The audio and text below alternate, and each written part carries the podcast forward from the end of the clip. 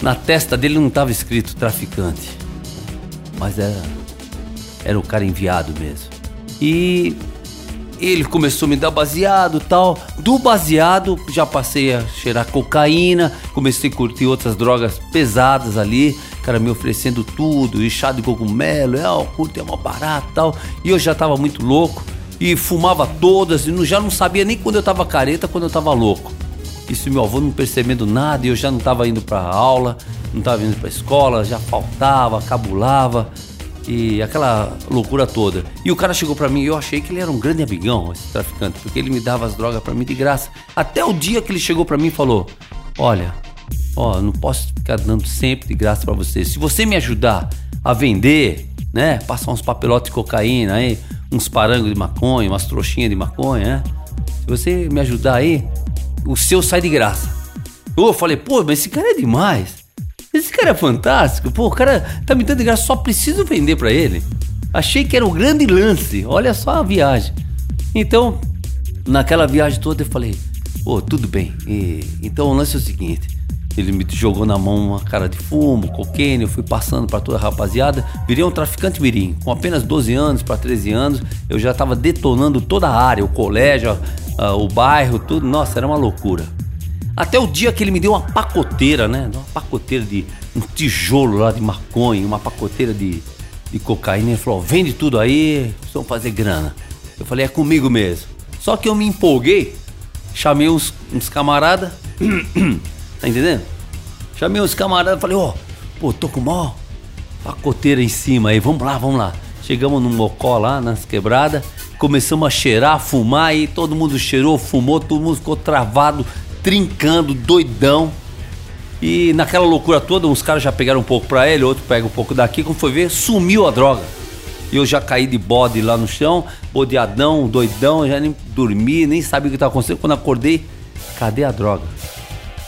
E para explicar depois pro traficante, meu grande amigão, meu amigo da onça, né? para explicar para ele, eh, pô, ele não tava aqui, mas eu cheirei, fumei, os caras pegaram, não fui eu. O cara só chegou para mim, o meu grande amigo chegou para mim, na minha frente assim, ele tirou da cintura assim, né? Dentro da calça assim. É, não tinha cartucheira, né? Mas tirou dentro da calça assim, um 38, pôs na minha cabeça e falou assim: Eu vou acabar com você. Ele era meu amigo, hein? Ele falou: Eu vou acabar com você. Ou você, né? Ou você me traz a grana aqui, arranja essa grana para cobrir o prejuízo aí, ou traz a, a, cocaína, traz a maconha, ou então eu vou acabar com você. Você tem uma semana, me tem uns dias lá. Falou, você tem uma semana pra você me trazer aí, senão eu vou detonar com a tua vida, eu vou te acabar. E eu era metido valentão, né? Já tinha 13 anos lá, mas doidão, metido a valentão. Eu falei, eu cheguei pra ele e falei, quer matar, mata logo. Quer atirar, então atira. Atira, mata, mata se você é homem. Ainda bem que o cara não apertou o gatilho, né? E o revólver ali na minha cabeça, tal, no meu peito, o cara apontando para mim. E eu fazendo aquela loucura toda, e o cara saiu bufando. E depois que o cara foi embora, assim, né, deu um time, daí eu falei, pô, que loucura, eu mandei o cara tirar.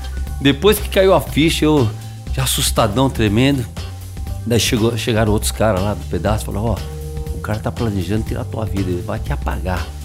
Ele já tá, você tá jurado de morte. Se você não descolar essa grana ou não descolar a droga de volta, não tem como descolar a droga porque os malucos pegaram tudo. Mas se você não descolar, os caras vão te apagar. Eu falei, Ih, tô jurado de morte. Para fugir do, do traficante, de toda aquele, aquela loucura toda, nessa época meu avô tinha morrido, fui morar na rua, fui menino de rua, cheirando cola, esmalte, tinta, qualquer barato que dava Qualquer lance que dava um barato, eu, eu tava nessa, nessa jogada. Tinha, cara, tinha amigo meu que cheirava tênis, né? Ficava cheirando tênis pra... tem de tudo, tem louco pra tudo. Né? Tem de tudo. Esse tênis nunca foi meu forte.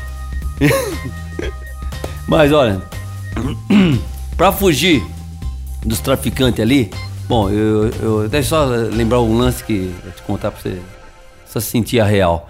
Eu cheguei a morar na rua assim, morava com os meninos de rua, fugindo aqui, dali, né, das quebradas. Uh, até eu decidi sair fora de São Paulo, porque eu sou de São Paulo, nasci em São Paulo, na capital. Mas até sair dali foi uma loucura. Eu morando no. Eu tinha uns buracos, a prefeitura fazia uns buracão e tal. E naquele buraco ali se enchia de um monte de meninos, assim, né? de 8, 9, 10, 12, 13 anos, 14, 15, tudo quanto é idade tinha ali. Dormia uns 8, 10 meninos ali, a gente dormia tudo ali. E fechava com uma madeirite, uma tábua assim, e fechava para é, as pessoas da rua não ver. Era tudo escuro, só tinha a luz da rua. E na tábua assim, eu tava dormindo no meio da madrugada, acordei assim, vi, vi assim uma, silhueta só da luz da rua, assim, aquela um negocinho se mexendo na, na, na tábua, assim, falei, pô, o que, é aquilo, né? Quando eu me toquei, que eu acordei assim direito, assim, quando eu me toquei, meu corpo tava coberto de baratas. Era barata, cara. É barato pra tudo quanto é. Eu. Ai, que loucura. Apavorado, desesperado, gritando, saí dali daquele buraco maldito, chorando, desesperado. E, e outros meninos que estavam ali nem acordavam, a barata andando na cara dos caras. E, e, os caras ali nem, nem, se tocavam. Eu, bom, até hoje não me dou bem com barata, né? E saí dali desesperado, andando na rua, chorando e fazendo uma pergunta para mim mesmo: por que que não, não tinha uma casa? Por que que não tinha um pai, uma mãe?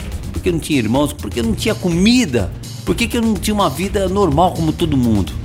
E aquela revolta ia crescendo dentro de mim, uma angústia dentro de mim, eu desesperado.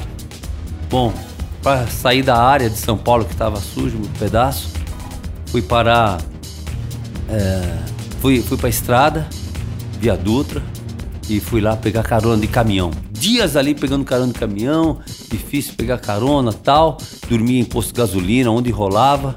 Cheguei no Rio de Janeiro.